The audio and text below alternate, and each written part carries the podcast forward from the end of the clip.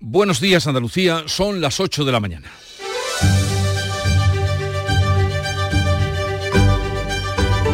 En Canal Sur Radio, La mañana de Andalucía con Jesús Vigorra.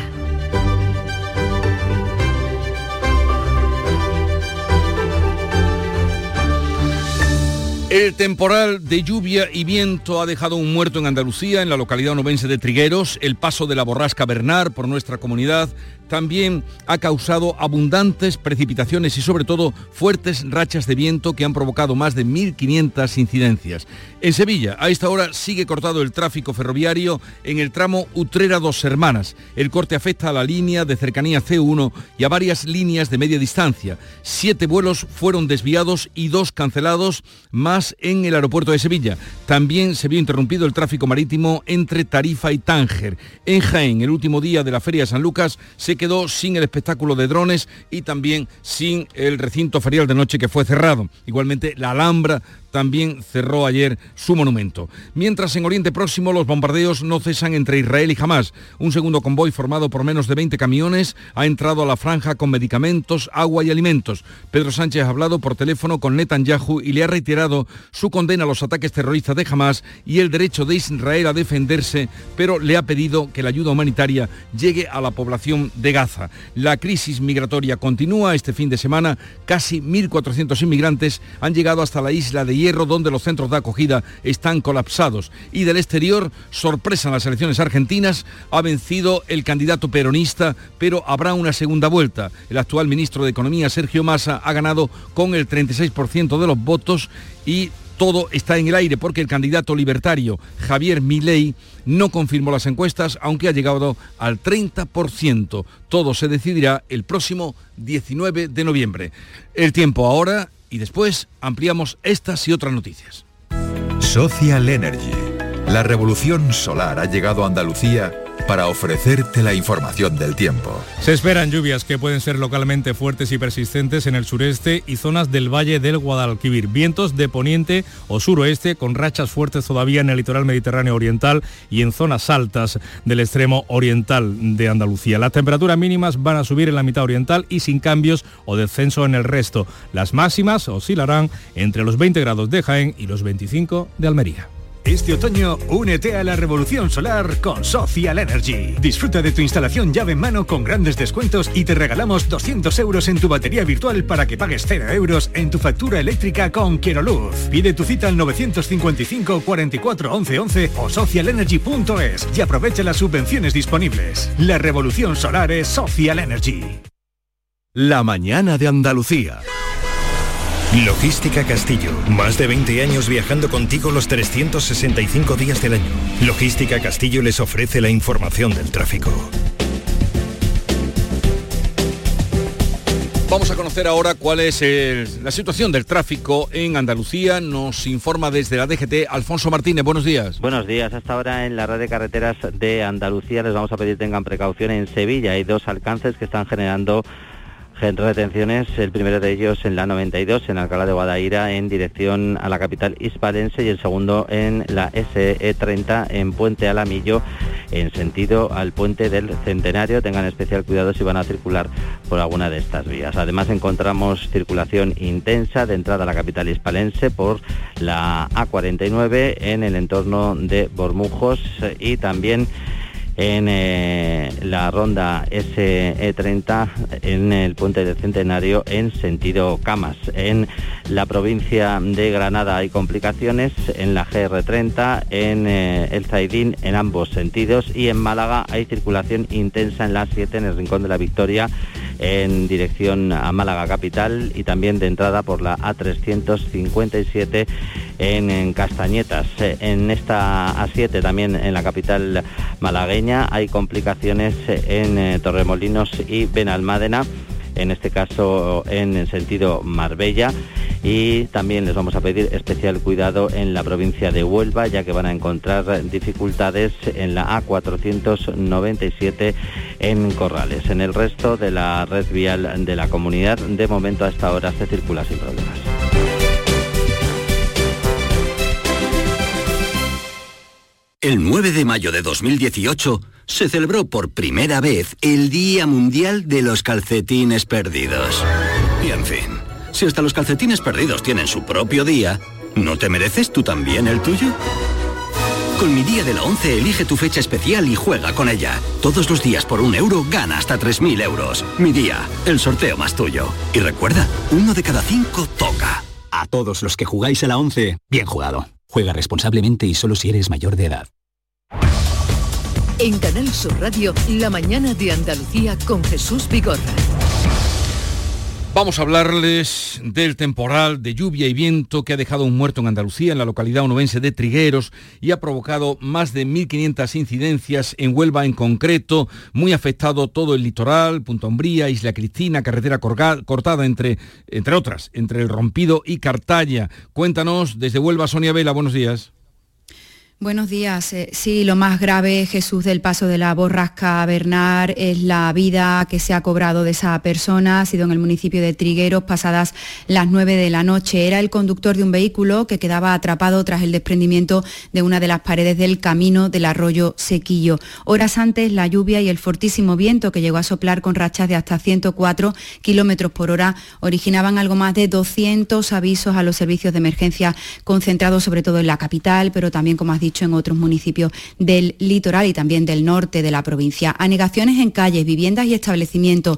Centenares de árboles han cedido por el viento y decenas han aplastado vehículos aparcados en la vía pública. Apagones de luz de varias horas han sufrido también municipios como Cortegana o Almonte y cortes de carreteras que convirtieron a Huelva en un auténtico caos circulatorio que los bomberos fueron solucionando en la medida de lo posible conforme iban pasando las horas. En los puertos se soltaban las embarcaciones provocando también graves destrozos Hoy es día para evaluar los daños. Se han suspendido las clases en la universidad y también en algunos centros escolares. En cuanto a las precipitaciones, Aljaraque es la localidad en la que más ha llovido, con 129 litros por metro cuadrado, pero en prácticamente toda la provincia se han alcanzado o superado los 80 litros por metro cuadrado. Jesús, los vídeos con imágenes dantescas han inundado las redes sociales, seguro que muchos de nuestros oyentes han visto algunas de ellas. Ha volcado de todo en la provincia, tejados, placas solares y lo más curioso esa cama elástica desplazada por el viento hasta la mitad de la calzada de una de las calles céntricas de la capital, afortunadamente sin daños personales. En estos momentos no hay complicaciones por carreteras cortadas, pero sí hay complicaciones en la A497 en Corrales, así que hay que mantener la precaución. No obstante, hoy va a ser un día más tranquilo. Se prevén lluvias y tormentas por toda la provincia, eso sí, pero eh, más débiles que las de ayer tarde. En Sevilla, a esta hora sigue cortado el tráfico ferroviario en el tramo Utrera Dos Hermanas. El corte afecta a la línea cercanías C1 y a varias líneas de media distancia. Desde Santa Justa nos informa José Manuel de la Linde.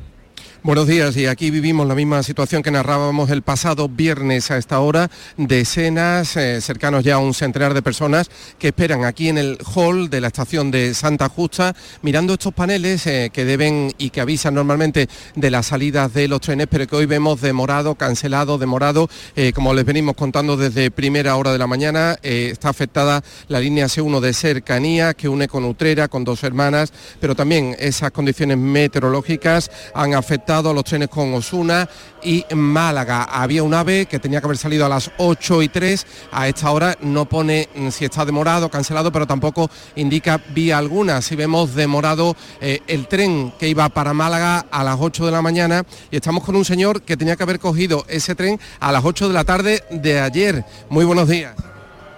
¿Cómo es su caso? Nos decía que, bueno, estaba esperando. Nada, desde, desde ayer por la tarde, aquí, y todavía son las 8 de la mañana y estamos aquí.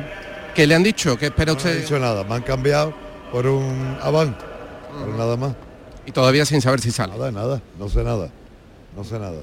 Ese es la, eh, el testimonio de este eh, señor y eso es lo que impera entre todos los que están aquí esperando en este hall de Santa Justa, Jesús, eh, la falta de información, casi nadie sabe cuándo va a salir su tren. también tenemos que contar en cuestión de transportes aquí en Sevilla que siete vuelos han sido desviados y dos cancelados en el aeropuerto de San Pablo por la borrasca y bueno, pues que hay numerosas carreteras también, como nos contaban desde tráfico afectadas en la provincia. Viajar en tren se ha convertido en una auténtica aventura y si no que le pregunten a la señora que nos llamaba esta mañana diciendo que desde las 8 de la tarde hasta las 5 menos cuarto ha esperado en la estación de Utrera.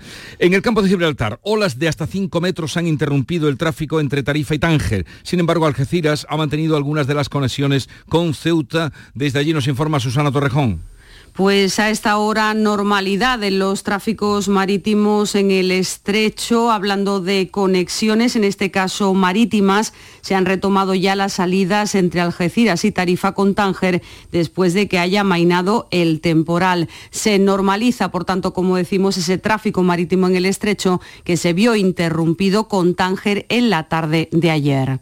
El viento huracanado con rachas ha llegado a superar hasta 100 kilómetros por hora y ha azotado con fuerza Cádiz, Huelva y Sevilla. Paco Ramón. Pues la provincia sevillana es la que ha concentrado el mayor número de avisos, más de medio millar, seguida de Cádiz, 400, Huelva, 300. La mayoría de los avisos han sido, como hemos escuchado, por rachas de viento, por fuertes rachas de viento, como la caída de este árbol en Jerez. El coche, el paso, ay Dios mío. どうも Y el, eh, esta imagen que se ve es el árbol que cae y aplasta completamente a un coche. A partir de las 10 de la mañana vamos a darle entrada también a todos los oyentes que quieran contarnos, ya pueden hacerlo a través del 670 940 200 la experiencia que han tenido en el día de ayer con el paso de esta borrasca.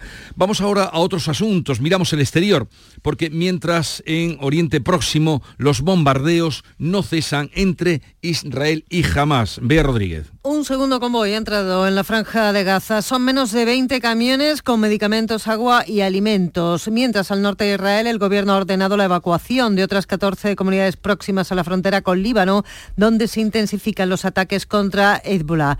Además, el ejército israelí ha disparado, dice, accidentalmente contra una torre de control egipcia. Pedro Sánchez ha hablado por teléfono con Benjamín Netanyahu y le ha reiterado su condena a los ataques terroristas de Hamas y también el derecho de Israel a defenderse. El presidente del gobierno en funciones le ha pedido a su homólogo israelí que la ayuda humanitaria llegue a la población de Gaza y le ha expresado su honda preocupación por la protección de todos los civiles. Israel tiene derecho a defenderse de Hamas, le ha dicho Sánchez, pero dentro de los límites del derecho internacional nacional y humanitario. Los rehenes, ha añadido, deben ser liberados de inmediato y sin condiciones. Hoy los ministros de Exteriores de la Unión Europea se van a reunir en, en Luxemburgo para tratar de consensuar una sola posición frente al conflicto en esta región del globo. También hoy hay convocadas concentraciones en Almería, Córdoba, Granada, Jaén y Sevilla contra los bombardeos israelíes en Gaza.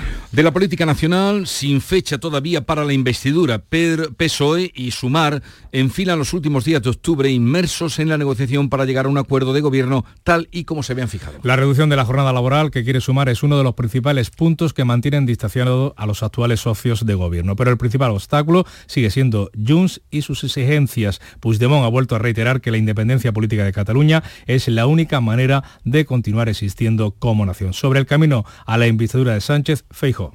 Os lo puedo asegurar, la historia le juzgará, las urnas le juzgarán y ese será su punto final. El PNV, su presidente, Antonio Ortuza, reconoce que las negociaciones para la investidura son complejas y pide que se hable ya del País Vasco como nación, ya que en la actualidad no hay diferencias entre nacionalidades, ha dicho, y regiones. Ni se ha notado mucho en la, en la realidad la diferenciación entre nacionalidades y regiones. Creemos que ha llegado el momento de hablar y de llamarle a las cosas por su nombre, ¿no?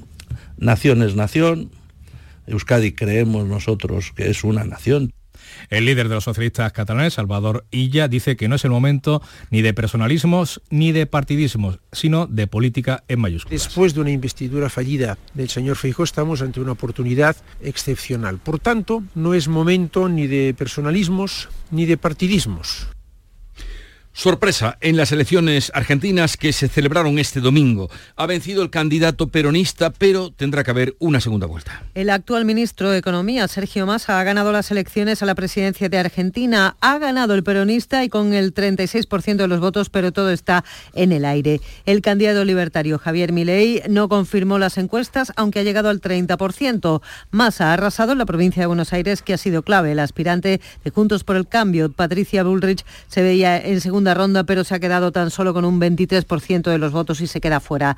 Han votado el 74% de los argentinos. Eh, los argentinos, todo se decidirá ahora dentro de un mes, el 19 de noviembre. En Andalucía hay censados más de 15.000 argentinos. Cinco menores han sido detenidos por tres agresiones sexuales a una adolescente en una misma noche en Málaga. La denunciante asegura que le dieron una copa durante un cumpleaños y que a partir de ahí se sintió mareada e indispuesta, según publica hoy el Diario Sur. La denuncia contempla que los hechos sucedieron en episodios diferentes con un grado de participación distinto de los investigados. Uno de los menores detenidos por la policía ha ingresado ya en un centro de reforma por orden judicial. Los otros cuatro han quedado en libertad vigilada.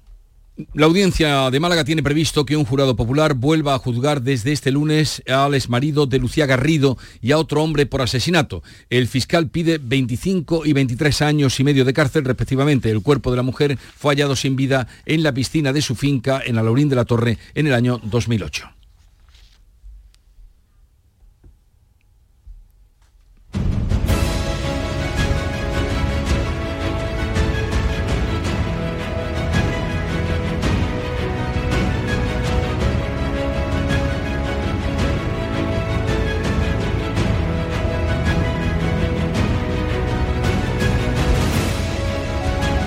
8, 16 minutos de la mañana. En unos minutos les vamos a poner al tanto de lo más destacado del día, del ámbito nacional. ¿Qué es lo que más te ha impresionado, Nuria Durán, de lo publicado? Los coches ocupan el 68% del espacio público en la ciudad. Lo leemos en el país. Tiene otra lectura. Solo el 32% del espacio es para el peatón, aunque debe compartirlo con mobiliario urbano, veladores, árboles, parterres, carril bici, patinetes. Un espacio público de poca calidad y con aceras estrechas. Según la ley, las aceras deben medir 1,80, pero esa anchura no se cumple, sobre todo en las calles pequeñas en zonas céntricas. Siempre se prefiere mantener el espacio para el tráfico rodado y el aparcamiento. Además, las calles están pensadas para adultos con buena salud, pero hay personas mayores, hay niños, bastones, sillas de rueda, carritos de bebé, muchos que cuidan de ellos, cuidadores que no caben en las aceras. Otro dato, 9 de cada 10 calles no tiene ninguna restricción al tráfico, 8 de cada 10 tiene aparcamiento, un bien privado, el coche, que ocupa casi todo el espacio público. En Japón no se puede comprar un coche si no tienes un garaje. Tráfico que se traduce en ruido, contaminación e inquietud para el vecino y el viandante. Del ámbito internacional, Bea Rodríguez, ¿qué has encontrado? Pues que siguen los bombardeos entre Israel y Hamas en este día 17 de la guerra que apunta a que puede volverse, por cierto, más cruenta si cabe porque Israel tiene cada vez más frentes abiertos que se van incendiando además a medida que avanza su ofensiva militar. Cisjordania, Líbano, Siria, Irak y Yemen, todo apunta a una guerra regional según la medida en que avance la inminente incursión terrestre en la franja de Gaza. Leemos en el Wall Street Journal, Israel intensificó sus bombardeos de objetivos en tres frentes, incluido un raro, fíjate Jesús, raro ataque aéreo en Cisjordania y es que han atacado una mezquita en donde han muerto uh, cuatro personas, cuatro civiles. La clave económica del día nos la da Jorge González. Pues una cifra importante, 140.000 millones. Esto es lo que supone la riqueza española en paraísos fiscales, que ha vuelto a batir un récord. Así lo recoge el informe Evasión Fiscal Global 2024, que es elaborado por el Observatorio Fiscal de la Unión Europea, que ha puesto números a una de las grandes lacras de la globalización, la evasión fiscal con atención especial los mega ricos. Este estudio detalla que los activos financieros que los españoles que tienen más dinero, los más acaudalados, tienen en esos paraísos fiscales, ronda esa cifra, los 140.000 millones de euros, lo que supone el 10,6% del Producto Interior Bruto de España en el año 2022. Otra cifra, las fortunas de más de mil millones de euros se han multiplicado por tres en los últimos 25 años. Tú no, serás, tú no serás uno Pues de ellos. ustedes comparen. Lástimamente. Lástima que no, me parece. Me temo. Miraré, no obstante, miraré. Míralo, míralo.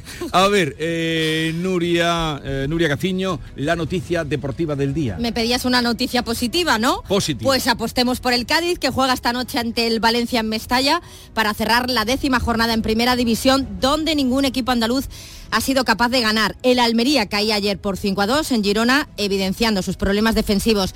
Siguen puestos de descenso, al igual que el Granada, que perdían Pamplona el viernes por 2 a 0. Empate a 1 es el resultado que se ha traído el Betis de Getafe, el mismo resultado que el Sevilla lograba en el Sánchez Pijuán frente al Real Madrid.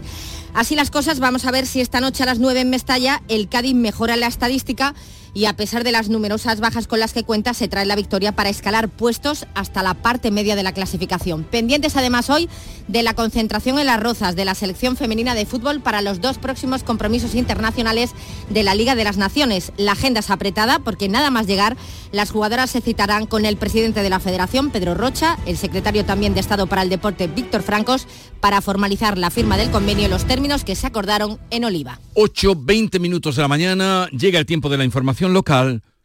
Atentos. En la mañana de Andalucía de Canal Sur Radio, las noticias de Sevilla con Antonio Catoni. Buenos días. La circulación ferroviaria continúa interrumpida en el tramo Utrera Dos Hermanas. Es una de las consecuencias de la borrasca Bernard que ha llenado las calles de Sevilla y de las localidades de la provincia de Rama de árboles arrancados de raíz, de vallas o de mobiliario urbano. Las fuertes rachas de viento llevaban al ayuntamiento de la capital a activar el plan de emergencias. El balance provisional de la policía local de la ciudad de Sevilla es de 500 eh, la pasada tarde y hasta las 12 de la noche. Lo más urgente es conocer cómo afecta en estos momentos todas las consecuencias de la borrasca a la circulación porque hay varias carreteras cortadas en la provincia. Pilar González, buenos días. Buenos días. Está cortada la S6300 en Lebrija que une la Nacional Cuarta con Lebrija. En la A360 que une Morón con Alcalá de Guadaira hay un carril cortado en el kilómetro 12 porque hay un árbol caído en la calzada. La carretera A375 de Coronil a Utrera está también cortada entre los kilómetros 8 y 17 en ambos sentidos también por la caída de árboles. En el mismo término del Coronil está cortada la S5205 en los kilómetros entre los kilómetros 0 y 7. La A380 que une Alcalá y Morón está cortada a la altura de Marchena y en la A92 están cortadas las salidas 14B hacia Alcalá de Guadaira y la salida 37 que va a Aral y a Utrera. Y vamos a conocer eh, cómo se circula en estos momentos en las carreteras de Sevilla y su provincia. Pues hay hasta ahora 6 kilómetros de retenciones en la entrada a Sevilla por la autovía de Huelva, 3 por la de Utrera, 2 por la de Coria, 1 por Mairena, también uno en la entrada por el patrocinio. En el Centenario 3 kilómetros en sentido Huelva. En la A92 quedan 2 kilómetros de retenciones a la altura de Alcalá de Guadaira por un accidente por alcance. Ya se han retirado los vehículos y en el interior de la ciudad el tráfico es intenso en la entrada por el Alamillo, Avenida de Andalucía, Juan Pablo II Delicias y Ronda Urbana Norte. Advertir que en el Paseo de las Delicias, a la altura del costurero de la Reina, en la capital, hay un árbol que interrumpe la calzada y deja un solo carril en sentido Paseo Colón. Y advertimos también que tenemos brumas matinales y nieblas en algunos puntos de la provincia de Sevilla y esto condiciona la circulación. Este va a ser otro día de lluvias, así que vamos a conocer la predicción de la Agencia Estatal de Meteorología. Luce Peda, buenos días. Buenos días. Este lunes continúa el tiempo inestable en la provincia de Sevilla. La borrasca Bernard ya se encuentra lejos, pero seguiremos con cielo nuboso, incluso cubierto. Seguiremos con algunas lluvias que serán más intensas por la tarde cuando podrán ir acompañadas de tormentas. Las temperaturas en cambios y el viento tendiendo a viento del sur y suroeste. La máxima prevista es de 17 grados en Alanís, 20 grados en Mairena del Alcor, 21 en Sevilla, Lebrija, Utrera y Aral y 22 grados en Écija. Es una información de la Agencia Estatal de Meteorología. A esta hora tenemos 12 grados en la capital. Comenzamos con la realización de Juanjo González. Estoy encantada con la cuidadora de mamá. Ya no me acordaba que era salir de casa sin pensar que podía caerse estando sola. Veo que llamar a Cuideo ha sido un acierto. Cuideo, especialistas en cuidados a domicilio para personas mayores. En Plaza Villasís 2 de Sevilla. Contáctanos ahora. Cuideo, cuidados de calidad. La borraja Bernard nos deja numerosas incidencias en el servicio ferroviario y algunas aún sin, sin, solucionar, como la circulación que está suspendida entre Dos Hermanas y Utrera. Acudimos en estos momentos a la estación de Santa Justa para ampliar todos estos datos. José Manuel de la Linde, buenos días. Buenos días de nuevo y cada vez son más los usuarios que llegan hasta aquí, hasta este recibidor de la estación de Santa Justa para consultar los paneles de salidas de sus trenes, consultarlos con cierta esperanza, aunque en muchos casos de excepción, porque eh, está demorado, sigue demorado el Aván hacia Málaga, que tenía que haber salido a las 8 de la mañana, un AVE Madrid-Atocha a las 8 y 3, en ese caso no pone absolutamente nada, ni ha salido, ni vía, ni cancelado. Sí indica ya el AVE Madrid-Atocha de las 8 y 32 con la vía 6 y ha habido cierto movimiento porque se está recuperando el cercanía hacia dos hermanas, o sea, con un cercanía que venía del Hora del Río, sí ha continuado su trayecto, pero solo hacia dos hermanas, no puede llegar hasta Utrera por esas incidencias en eh, la climatología, en esas incidencias de las vías provocadas por la mala climatología. Si estamos aquí con una joven usuaria esperando para ir hacia Córdoba, muy buenos días. Hola, buenos días. ¿Cuál es su caso? Mi caso es, estoy esperando coger el tren de Córdoba que va con destino final Málaga por tema de trabajo y bueno, todavía parece demorado y no hay ninguna novedad. Ese es el que tenía que haber salido a las 8. A las 8 en punto, sí. ¿Normalmente hace este trayecto? Sí, todos los días. Y bueno, se ha encontrado, el, viernes también hubo problemas. El viernes también y hay otras veces que a la vuelta para venir aquí a Sevilla también hay retrasos de una hora. ¿Cómo está siguiendo usted la, información? La vemos con el móvil. La sigo desde la aplicación, pero para la aplicación no hay ningún problema. Sigue mm. todo en el horario previsto, no indican nada. Bueno, pues que tenga suerte y a ver si sale pronto ese tren. Gracias. Ese es el AVE, el Aván a Málaga, que tenía que haber salido a las 8 de la mañana. Como le decimos, bueno, pues se ve eh, cierta recuperación de la normalidad porque, bueno, hay movimientos en cercanías, al menos hasta dos hermanas, esos cercanías que no pueden llegar a Utrera, les recordamos, y el AVE a Madrid de las 8 y 32 se indica ya la vía 6 de salida. Información en directo desde la estación de Santa Justa. Gracias José Manuel de la Linde. Recordamos, como nos acaba de decir, que la circulación ferroviaria está interrumpida en ese tramo entre Dos Hermanas y Utrera eh, y que muchos viajeros han pasado horas, hasta nueve horas, por ejemplo, esta viajera que llamaba al Club de los Primeros de Canal Sur Radio, desde las 8 de la pasada tarde hasta casi las 5 de la mañana, dentro de ese tren. Dijeron que no íbamos a poner autobuses, autobuses no han llegado, Dijeron después que había dos seres parados que venían de Cádiz, que nos pasáramos al otro tren, porque uno sí que iba a volver a Cádiz, y al final tampoco, el, el maquinista ya no podía conducir más el tren porque ya había cumplido su horario y teníamos que esperar que viniera otro maquinista y nada. Y ahí y yo no sé si seguirán allí o no. Ha sido una noche de trabajo para la policía local, para los bomberos y para protección civil. Que ya hemos avisado a Lima está por encima del tendido eléctrico. El tendido eléctrico está a ras del suelo. Hemos balizado la zona porque nos ha traído la 1348 cinta balizadora. El ayuntamiento, tenemos noticias, acaba de desactivar el plan de emergencias, pero como decimos han sido eh, pues eh, casi 500 incidencias hasta las 12 de la pasada noche, tan solo en, en la capital. Más de un centenar de agentes de policía local que estaban de descanso respondieron a la petición del jefe de la policía para que se incorporaran al servicio. Así nos lo contaba María Guerrero, la portavoz. Tan solo dos horas después se dirigía de nuevo a los agentes dándole las gracias y transmitiéndoles que no hacían falta más policías ya que todos los vehículos estaban ya disponibles e incluso se habían habilitado los de protección civil como patrulleros improvisados. Son las 8.27. Descubre Ato Verde Soul, tu hogar en las Pajanosas, Sevilla, con vistas a campo de golf, entorno natural, con chalets de 3 y 4 dormitorios y zonas comunes con piscina y club social. Ato Verde Soul. Para más información, llama al 672 67 6825 o entra en realia.es. Visítanos en Club de Golf Ato Verde. La policía investiga el destrozo la noche del domingo de la histórica cruz de la placita de Santa Marta, ubicada junto a la catedral. El ayuntamiento ha recogido los restos para proceder a su restauración lo antes posible. Este crucero del siglo XVI es obra del arquitecto Hernán Ruiz, tallada por Diego de Alcaraz. Se denomina también crucero de San Lázaro porque estuvo originalmente junto al Hospital de San Lázaro. El alcalde de Sevilla, José Luis Sanz, ha condenado este acto de vandalismo que considera intolerable. Condenamos categóricamente la vandalización de la cruz de la Plaza de Santa Marta que se ha producido esta noche. Vandalismo que no vamos a consentir. Estamos custodiando los restos, vamos a proceder a su restauración inmediata, pero no vamos a consentir a esos vándalos que destruyen el patrimonio de nuestra ciudad. Un hombre ha resultado herido de gravedad este fin de semana tras ser apuñalado en una discoteca de dos hermanas. Se trata de uno de los porteros del local que la madrugada del sábado recibía varias puñaladas. Fue trasladado en estado crítico al hospital, fue operado de urgencia y está estable y no se teme con su vida. Vamos con la información deportiva. ¿Cómo viene la semana para el Sevilla y para el Betis, para el Betis y para el Sevilla. Carlos Gonzalo, buenos días. Hola, ¿qué tal? Los dos equipos sevillanos de Primera División, Real Betis y Sevilla Fútbol Club, afrontan semana de competiciones europeas. En el caso del Sevilla, en la Liga de Campeones, recibirá la visita del Arsenal, actual segundo clasificado de la Liga Inglesa. La cita será a las 9 de la noche en el estadio Ramón Sánchez Pijuán. Por su parte, el Real Betis se tiene que desplazar hasta Chipre para rendir visita en la UEFA Europa League al conjunto del Aris Limasol, mientras en fútbol femenino, victoria para el Sevilla 1 a 2 en su desplazamiento al campo del Levante Las Planas. El Betis empataba a 2 con el Valencia en la jornada del sábado. Si el tiempo lo permite, hoy lunes la Delegación de Parques y Jardines comenzará la tala definitiva del ficus de la Encarnación, actualmente acotado y cuya copa se ha ido descargando después de que los técnicos recomendaran su apeo definitivo por el mal estado tanto de las raíces como de los troncos.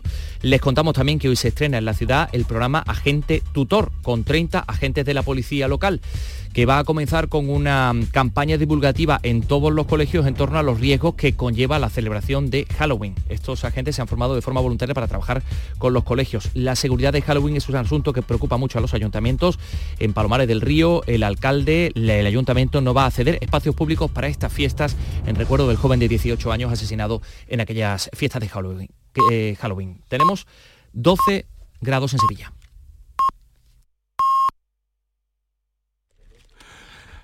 Andalucía son las ocho y media de la mañana.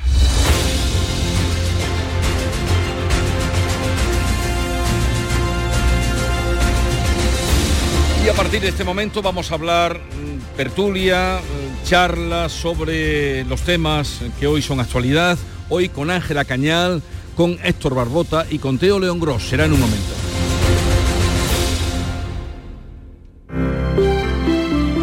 Buenos días. En el sorteo del sueldazo del fin de semana celebrado ayer, el número premiado con 5.000 euros al mes durante 20 años y 300.000 euros al contado ha sido 14.791 14791 serie 50 050. Asimismo, otros cuatro números y series han obtenido cada uno de ellos un sueldazo de 2.000 euros al mes durante 10 años. Puedes consultarlos en juegos11.es. Hoy, como cada día, hay un vendedor muy cerca de ti repartiendo ilusión. Disfruta del día. Y ya sabes, a todos los que jugáis a la 11, bien jugado. Hay muchos tipos de energía, pero hay una que hace que todo avance, creando oportunidades de futuro, impulsando una industria verde, potenciando el desarrollo sostenible y generando bienestar. Una energía que lucha contra el cambio climático y respeta el medio ambiente. Descubre, conoce, aprende y disfruta de todo lo que las energías renovables pueden hacer por ti. Y haz brillar tu energía. Junta de Andalucía. La tarde de Canal Sur Radio con Mariló Maldonado. Disfruta de las tardes con tu radio, con tu sección preferida, Cafelito y Besos. Entrevistas en profundidad, por tu salud y los temas que más te interesan. Todo aquí. En la tarde de Canal Sur Radio con Mariló Maldonado. De lunes a viernes desde las 4 de la tarde. Canal Sur Radio, la radio de Andalucía. Asegurarte en Montepío es muy diferente a hacerlo en otras compañías. Es como formar parte de una gran familia que lleva cuidando de los suyos más de 100 años. Descubre nuestras soluciones en salud, decesos, jurídico, retirada de carnet y mucho más, siempre a los mejores precios. Visita montepíoconductores.com. Montepío lo tiene cubierto. Este otoño, únete a la revolución solar con Social Energy. Disfruta de tu instalación llave en mano con grandes descuentos y te regalamos 200 euros en tu batería virtual para que pagues 0 euros en tu factura eléctrica con Luz. Pide tu cita al 955 44 11 11 o socialenergy.es y aprovecha las subvenciones disponibles. La revolución solar es Social Energy.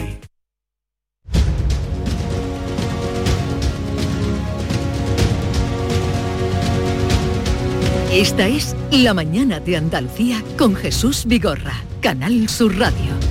Y con Ángela Cañal, buenos días Ángela. Buenos días. Héctor Barbota, buenos días. Hola, buenos días. Y Teo León Gross, buenos días. ¿Qué tal? Muy buenos días. Eh, quisiera mm, vuestra impresión, ¿cómo os ha afectado la borrasca Bernard de la que estamos viendo y volviendo a ver eh, escenas? Afortunadamente no han sido, eh, podían haber sido mucho peores, ¿no? Árboles que se caen, eh, coches que salen eh, hombre, si la pregunta es cómo os ha afectado. ¿Cómo, lo habéis vivido? Pero, bueno, hombre, afortunadamente sin consecuencias. ha afectado sobre todo a quienes le ha caído una rama o un árbol sobre su coche. En algún caso estrepitosamente en Cádiz hemos visto Naturalmente hay una víctima en Huelva, que es eh, lo más importante, el coste humano siempre, eh, y eh, en trigueros, y, bueno, y evidentemente muchos desperfectos por viento, con, incidentes, incidencias que hacían intervenir a los bomberos, en fin, ayer se oyeron sirenas en, varios momentos, como es lógico, yo viajé de Málaga a Sevilla y, bueno, pues la carretera era incómoda, algo, sobre todo al final ramas, el viento que sacudía un poco, en fin, la, se notaba más en camiones y en autobuses, eso en cuanto a cómo os ha afectado. En cuanto a cómo ha afectado, pues evidentemente, eh, no personalmente, pero en términos objetivos, pues es evidente que hay estragos en Cádiz, en Huelva fundamentalmente, y también en Sevilla, quizás en menor medida, pero, pero con muchas incidencias. Y bueno, está muy bien eh, recordar que estamos en esta casa, en Canal Sur, hablando de lo que ha pasado en Andalucía, porque esta mañana comenzaba un informativo diciendo grandes daños en Huelva, en Cádiz y en Sevilla. Vayamos a ver cómo está la cosa en Madrid. al final es siempre Madrid. Bueno, está muy bien que haya, que haya un espacio para que nos detengamos en Andalucía. Ángela, a ti sí que te complicó la vuelta, ¿no? Sí, en fin, la, vía ferroviaria que, que, tiene problemas. Sí, yo he pasado el fin de semana en, en Málaga, fui en tren porque tuve la mala fortuna de que el coche se me averió y en el regreso yo cogí el, el el último que había, el de las 8 de la tarde, y bueno, un viaje que habitualmente toma dos horas, pues fueron cuatro horas, entre algunas paradas largas que hubo. El tren tuvo que circular también mucho más despacio por, para evitar los problemas del viento y bueno, mm, digamos que dentro de todo lo que ha ocurrido, pues una molestia menor porque llegamos todos a, casa aunque fuera más tarde. Sí es verdad que cuando yo circulaba por Seguilla ya a las 12 de la noche, pasadas las 12 de la noche, eh, era increíble la, la cantidad de árboles, de ramas y de, y de problemas que, yo vi que daban claramente el testigo de que había sido una tarde muy complicada aquí, ¿no?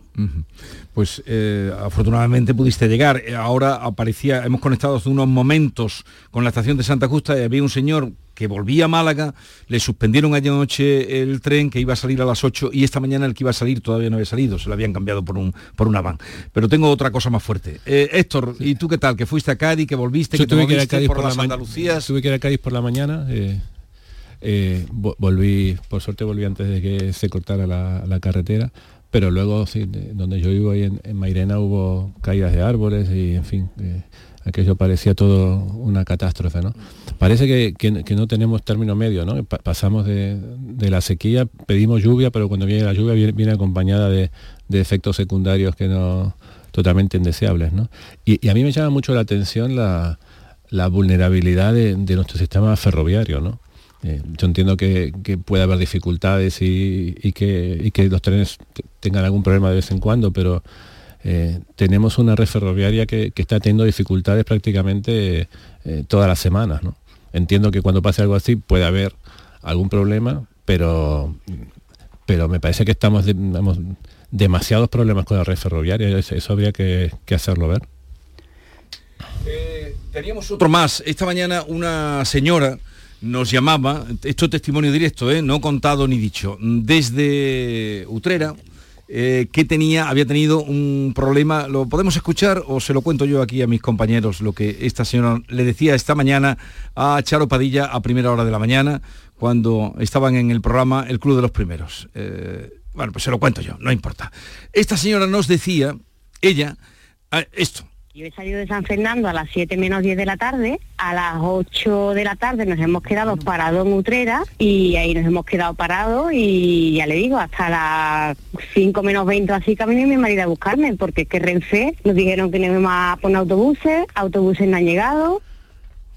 Y su marido ha ido a recogerla a las 5 menos cuarto de la mañana. Qué barbaridad. Es verdad lo que, lo que estaba comentando Héctor, que más allá de que un temporal de estas características daños puede generar y podemos comprender que afecte a las comunicaciones, son ya demasiadas las incidencias que, lleva acumulando eh, el tráfico ferroviario, ¿no? no solamente Renfe, también las operadoras privadas que ya están que ya están funcionando, hay que ver si se está haciendo el mantenimiento suficiente de la infraestructura y qué está fallando. Y también la atención al cliente que a veces también está dejando que desear. Sí, porque, eh, a ver, yo creo que los días, un día que hay una borrasca fuerte que, causa destrozos, evidentes destrozos, eh, es el día seguramente que hay que ser más comprensivo, más tolerante con que haya inconveniencias en la red ferroviaria y en cualquier otra eh, infraestructura.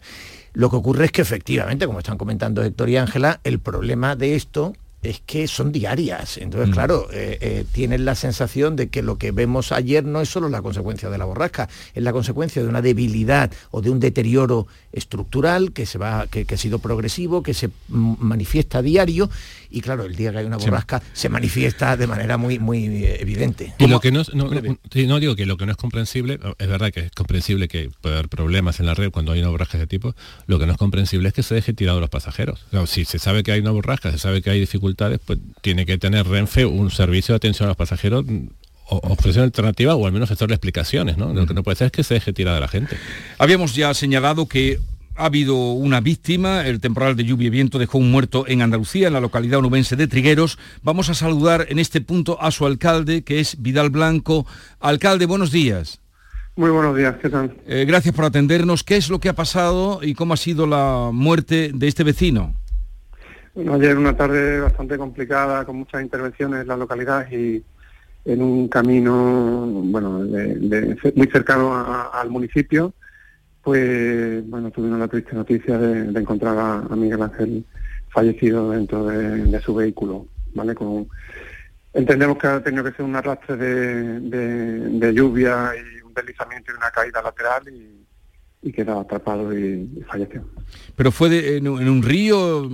¿Cómo así? No, eh, a ver, es un camino que llamamos la Vía Verde y una zona que tiene pendiente eh, lateral eh, y con el arrastre de, porque en un, en un tramo de tiempo muy pequeño entre el viento y la lluvia, eh, no sé qué sucedió, y, habría mucho arrastre de agua y, y, levantaría el coche del piso del firme del camino y lo arrastraría hacia el lateral no cañón. ¿Lo, ¿Lo, ha arrastrado el coche?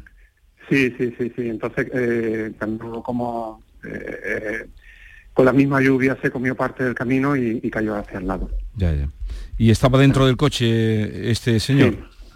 ¿Era, una, persona joven o qué edad tenía? Mira, pues Miguel Ángel, 44 años, el menor de cuatro hermanos, un chico conocido, buenas personas de esa familia, y, me he conocido de pequeño, vivía en una calle encima, y, mucho dolor porque, bueno, eh, mucha impotencia, cosas que, que sucede en la vida, momentos que no tienes que salir y sales al campo, eh, a ver un animal que tenía un caballo, a ver en qué estado estaba y tal, y, te sucede, ¿no? Ese día que está señalado y te toca.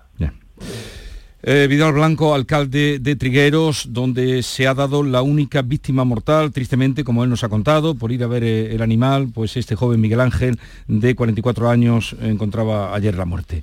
Gracias por atendernos, nuestro más sentido pésame a usted y a la familia, y, gracias por atendernos. Muchísimas gracias, un saludo, buenos días. La vida es eh, así, salir a asistir al caballo y encontrarse su muerte en el camino. Sí, es verdad que hay veces que oyes eh, estas expresiones, ¿no? Y, parecen eh, una cierta automatización, ¿no? Buenas personas, mm. vecinos. que seguramente es verdad, quiero mm. decir, que te encuentras con la perplejidad, con la desolación profundamente humana de decir, pues sí, pues efectivamente lo conozco desde niño, lo he visto desde los jugueteos en la calle de crío y es un tipo estupendo y, qué sentido tiene de pronto cuando, cuando esto ocurre. Bueno, pues eh, como tú dices, la vida. Quedábamos emplazado el, pasado viernes, Héctor, el, viernes estuvo por aquí Héctor Barbota, para que nos trajeras, eh, por la parte que te toca, pero todos hemos leído y hemos visto, el asunto de Argentina. elecciones en Argentina creo que ha sido un 74% la participación, o sea, muy... Muy poca, muy baja. Eso es baja. Es baja porque... En España no votamos más, ¿eh? Pero no, es obligatorio el voto. Pero en Argentina el voto es obligatorio. Eh, esto ha dado que Sergio Massa eh, ha ganado las elecciones, el peronista, pero ley está el segundo. Habrá una nueva votación. Cuéntanos cómo ves la situación. lo primero que tengo que decir es que yo no soy un experto en política argentina. Pero la situación. no, sí, que entiendo más de política andaluza que de política argentina, porque la política argentina, después de 35 años fuera, es una cosa que cambia muy rápido y, a veces uno se pierde, siempre aparecen personajes nuevos. Eh, a mí, digamos, bueno, evidentemente lo, que más ha llamado la atención de esto es la, aparición de, Javier Milei como este personaje mediático, eh, tanto desquiciado que, ha conseguido eh, convertirse en, un factor determinante de la política argentina. ¿no? Podemos analizar cómo apareció. Pero bueno, si, me preguntas a mí por los resultados, eh, es un resultado en cierto modo inesperado porque eh, cuando fueron las, las primarias, que también son obligatorias en Argentina y son eh, simultáneas, Sergio Massa había quedado el, tercero, digamos que había tres bloques, Sergio Massa había quedado el tercero. Y, bueno, y, esta, mañana nos, madrugamos con que, con que había superado con gran diferencia esa, ese resultado y había quedado el primero. ¿no? hay una, hay, va a haber una segunda vuelta el 19 de noviembre entre los dos primeros. Y a mí me parece que el, peligro, y digo peligro, de que, de que gane Javier Milei eh, sigue tan intacto como antes. ¿no? la tercera fuerza en disputa, que es el Juntos por el Cambio, para entendernos, la, podemos decirle... Yo estoy escuchando unas crónicas que hablan de la derecha tradicional. Bueno, en Argentina no hay derecha tradicional. En Argentina la, se puede decir que es una derecha convencional. La, derecha tradicional en, Argentina era el ejército, ¿no? Em, eh, la derecha convencional que encabeza Patricia Burrich, que afina al, al, expresidente Macri, que sacó el 23% de los votos, tiene mucha más afinidad con, con Milei que con, que con Sergio Massa, ¿no? Y, y el, eje peronismo-antiperonismo que, que, está vigente en Argentina desde los años 40, eh, todavía sigue vigente, ¿no? Es un, es un eje, digamos, que tiene connotaciones, yo diría que incluso hasta, hasta racistas. ¿no? Y, a mí me da la impresión de que el votante de, de Patricia Bullrich es más afina a, a, a Milei que a Massa. ¿no? Ahora, ¿qué puede pasar? Eh, yo creo que mm, eh, Massa puede apelar a, la gente que no fue a votar ayer. hubo también una gran cantidad de voto en blanco, al voto del cuarto en, disputa, que es Schiaretti, que es un peronista más clásico, digamos. Eh, pero yo creo que está la elección totalmente abierta. Lo que para mí está claro es que hay una nueva etapa en Argentina porque el, el peronismo ha dejado de estar encabezado por por, lo que se llamaba el kirchnerismo, ¿no? que era primero Néstor Kirchner, después Cristina. Eh, Cristina ha dejado de ser una, un factor, digamos, eh, protagonista del, dentro del peronismo. Massa representa, digamos, un, peronismo, se puede decir que más moderado, más volcado a la derecha, posiciones más eh, ortodoxas desde el punto de vista económico. Es una persona que tiene muy buena relación con, eh, con la embajada norteamericana, tiene una relación con, las fuerzas eh, eh, fácticas de, Wall Street.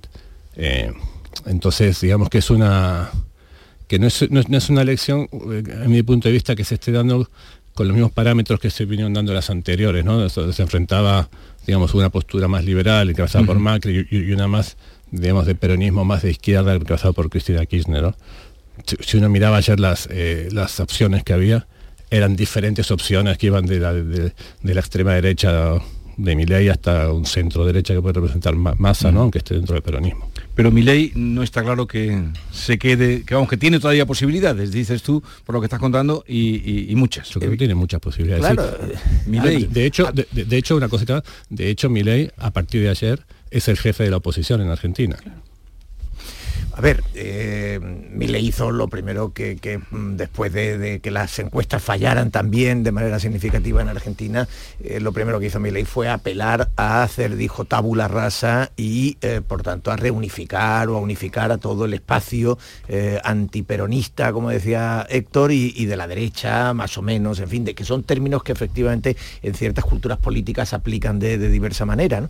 Pero mm, es evidente que si tú sumas los votos de Bullrich, los votos de esa derecha eh, clásica para entendernos, eh, aunque ya Héctor la ha matizado muy bien, los sumas a mi ley ganarían. Eh, lo que ocurre es que probablemente eh, ahí hay un voto socialdemócrata, poco peronista, pero desde luego poco eh, o nada cómplice del anarcocapitalismo, porque tampoco estoy seguro si no se puede utilizar el de derecha clásica, tampoco el de ultraderecha para mi ley, que es un anarcocapitalista, en fin, un poco delirante en muchos aspectos, ¿no? O, o así al menos se ha mostrado. Ahora va a cambiar por completo, entre otras cosas porque le ha cambiado Massa el paso. Es decir, Sergio Massa efectivamente viene del, peronismo, pero eh, terminó siendo anticristinista, después de haber sido cristinista terminó en, anticristinista y la propia Cristina, por cierto, ayer cuando votó, dijo, esto ya no va conmigo, ¿eh? esto yo, yo advertí que esto iba a pasar, y claro, luego resultó que, que, que, Massa tuvo un buen resultado. Eh, Sergio Massa entendió muy bien que eh, la campaña de Milei le daba un espacio de presentarse como hombre de Estado, como tipo previsible, como un hombre sensible a problemas sociales, donde el loco, digamos, eh, eh, hacía pronunciamientos a veces, en fin, no ya extravagantes, sino absolutamente delirantes, pues, pues él es verdad que es el ministro de Economía del 140% de, deuda y de, cifras de paro, en fin, y de pobreza verdaderamente mm. terribles. Ah, perdónate. No, no, no, pero quiero decir que, teniendo ese bagaje, a pesar de todo, hay una parte significativa de la otra que ha dicho, oye, eh, frente a, mi ley eh, hay que seguir aferrándose al menos a esto, ¿no? Que, que, al menos transmite previsibilidad. Claro, es que, bueno, empezando, tengo que empezar por decir que si Héctor se define como un no experto en política argentina, podéis imaginar lo experta que, que soy yo, pero sí es verdad que he seguido eh, con, bastante atención lo que ha ocurrido y, esta noche electoral. Y es verdad que mm, sumando los votos de, de Milei y de, la, y de esa derecha convencional, como dice esto, de Patricia Bullrich, y lo ha dicho Milei en su discurso eh, de, de, esta noche, son dos tercios, dos de cada tres argentinos han votado por una opción distinta del peronismo, por una opción de cambio. Y eso es una tendencia que está ahí. Pero también es verdad que tenemos que observar eh, el hecho de que Milei, que partía como claro favorito en esta primera vuelta, ha quedado segundo, ha tenido un resultado creo que decepcionante claramente para sus aspiraciones, está hablando también de un cierto voto del miedo ante un candidato que es imprevisible, que es muy, muy radical, que a muchas personas le genera una excitación muy positiva, pero a otras personas le genera un temor eh, genuino de lo que puede pasar con el país. Y eso es lo que yo creo que tenemos que ver lo que pesa más en la segunda vuelta, ¿no? Mm, te lo decía, el candidato eh, Massa pues representa un gobierno que ahora mismo tiene el país en una situación económica realmente grave y además él es el ministro de Economía. Si va a pesar eso eh, más y ese voto del caos, ese voto del castigo, esa patada en la mesa que representa el voto a Milei, o eh, el temor a que lleve a que puede llevar el país a un precipicio un mayor del que ya bueno que ya se ha caído en las últimas décadas puede hacer que se reagrupe eh, más el voto ¿no? en torno a una opción que puede ser más eh, bueno más conocida lo malo conocido frente a aquello que está por venir y una cosa importante porque creo que lo hemos visto en las elecciones aquí en España no voy a comparar países pero creo que ese hay un elemento que a mí me llama la atención y que no sé qué factor ha podido jugar en, Argentina, que es el voto de las mujeres. Eh, aquí en las elecciones del 23 de julio creo que hubo, una hubo un peso importante de ese, de ese voto que frente a la opción principalmente que representaba Vox, eh, movilizó el voto femenino en favor de, otras opciones. En Polonia, donde hemos visto también que esa ultraderecha Em, parece que no va a tener opciones de gobernar frente a una opción más liberal. El voto de las mujeres, la participación de las mujeres que habitualmente se abstienen más, también ha sido determinante y hay que ver qué papel juegan también las mujeres en Argentina porque recordemos que Milei es un candidato que habla de derogar el aborto, de eliminar eh, muchísimas ayudas sociales, de eh, regular, bueno, legalizar los vientres de alquiler, muchísimas cosas que pueden escandalizar a muchos argentinos, pero creo que especialmente al voto femenino. Bueno, la, última propuesta de, una candidata de mi ley fue que, que una vez declarado un, ah, embarazo, eh, el padre pudiese renunciar a la paternidad. Mira, me, acaban de pasar, Jesús, los datos de... Tú sabes que el consulado argentino eh, de Andalucía está en Cádiz. Sí. Podían, podían votar 13.000 personas, hubo muy poca participación, fueron solamente 300. ¿Y el candidato más votado quién fue? Javier Milei. Los argentinos residentes en Andalucía. Los, los argentinos residentes en Andalucía votan por mi ley. Bueno, yo creo que... a Muy ver, poco. es- A ver, eh, ahora ponerse ahora, además, a tratar de desentrañar la, mente de no, los no. 300 No, ni que fueron a votar ya No, no, nos faltaba. He dicho- Huelga decir, he- huelga he dicho que ha sido un dato de color, ¿eh? Sí, Nada más. sí, huelga decir que, que, a ver, digo por matizar algo que, que hemos dicho, eh, no somos expertos en política argentina, en realidad no somos expertos en nada, quiero decir, eh, somos periodistas, eh, ahora cuando hablemos de Cairo, de la cumbre y del problema de Israel, pues no somos expertos en Oriente Medio, ¿no? Quizás algo en política andaluza, en política nacional, pero mm, a ver, lo característico del periodista es eh, tener información y una cierta capacidad de análisis para mm, compartir con la audiencia, con los oyentes en este caso, eh, pues eh, cómo ves tú las cosas. Mm, Yo creo que no deberíamos de empezar cada tramo del programa reconociendo que no somos expertos porque no somos expertos en nada, es decir, podemos hacer una declaración general.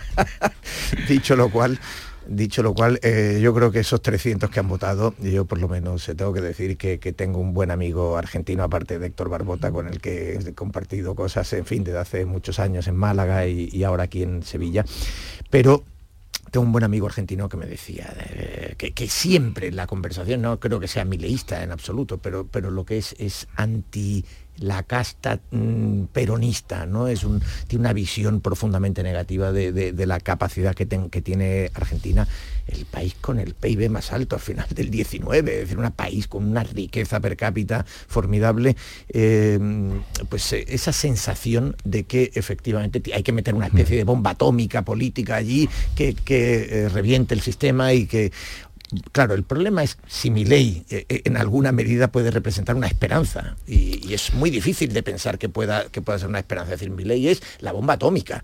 Eh, y, y, claro, la bomba atómica puede tener un, un factor de seducción, sobre todo cuando no te van a estallar a ti los cascotes, cuando tú estás en Andalucía y por tanto suceden a 10.000 Sí. kilómetros.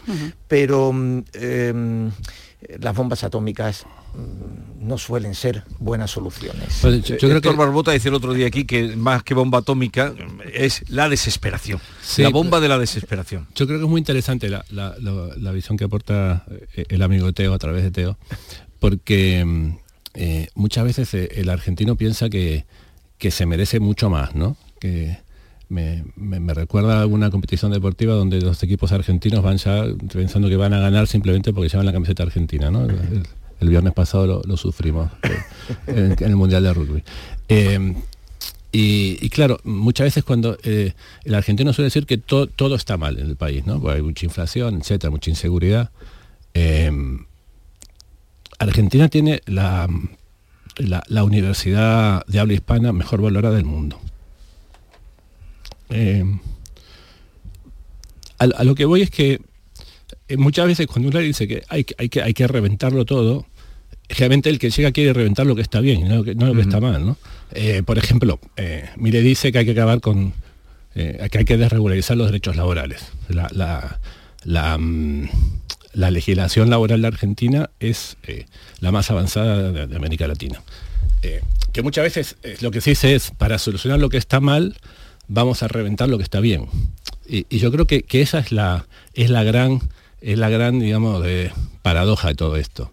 Milei fue un personaje que mm, fue fomentado en los medios de comunicación por los grandes medios porque iba con ese discurso que, que- que a veces resulta tan atractivo, ¿no? Empezó con el tema de la libertad, igual no suena, ¿no? Sí.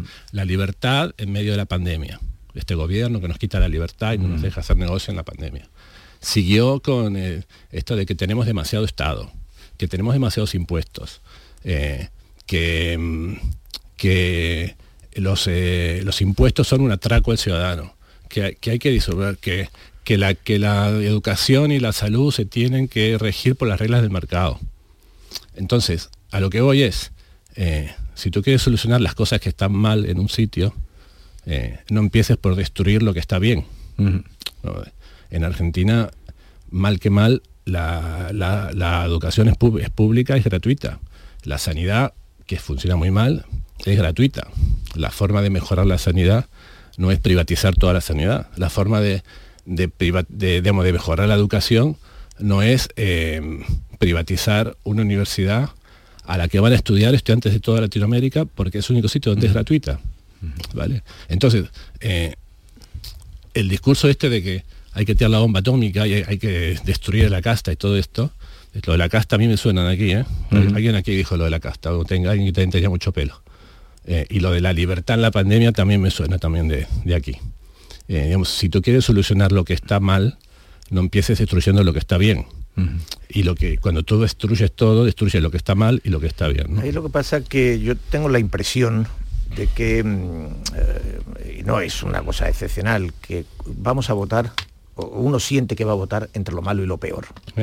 Y eso es muy malo. Es decir, cuando no hay esperanza, y retomo ahora esa expresión de la bomba de la desesperanza más que la bomba atómica, ¿no? Evidentemente bomba atómica es una metáfora estrictamente gráfica y, mm, aplicada a la política. Eh, cuando no hay esperanza, pues el, voto muchas veces adquiere motivaciones y lo hemos visto también aquí en España. ¿no? Es decir, el populismo es el momento en el que, eh, digamos, el momento populista es lo que sucede cuando definitivamente eh, se, actúa por, por, emociones en un eh, tablero político desprovisto de racionalidad y de esperanza en el que esos mensajes negativos digamos, arraigan con, con, mucha facilidad y Héctor lo decía, a Milei no se le ha caído la casta de la boca en toda la campaña, como no se le cayó a Podemos en su irrupción, como no se le caía a Donald Trump eh, con el término que utilizaba el establishment de Washington, pero básicamente, ¿no? Es decir, todos los populismos repiten ciertas consignas y el problema para mí el problema para mí, la advertencia entre lo malo, cuando hay que escoger entre lo malo y lo peor, es eh, que tengamos la sensación de que ya da igual izquierda, derecha, que hay una cierta, una polarización que ha arrastrado hacia los extremos y con esa lógica populista eh, toda la política.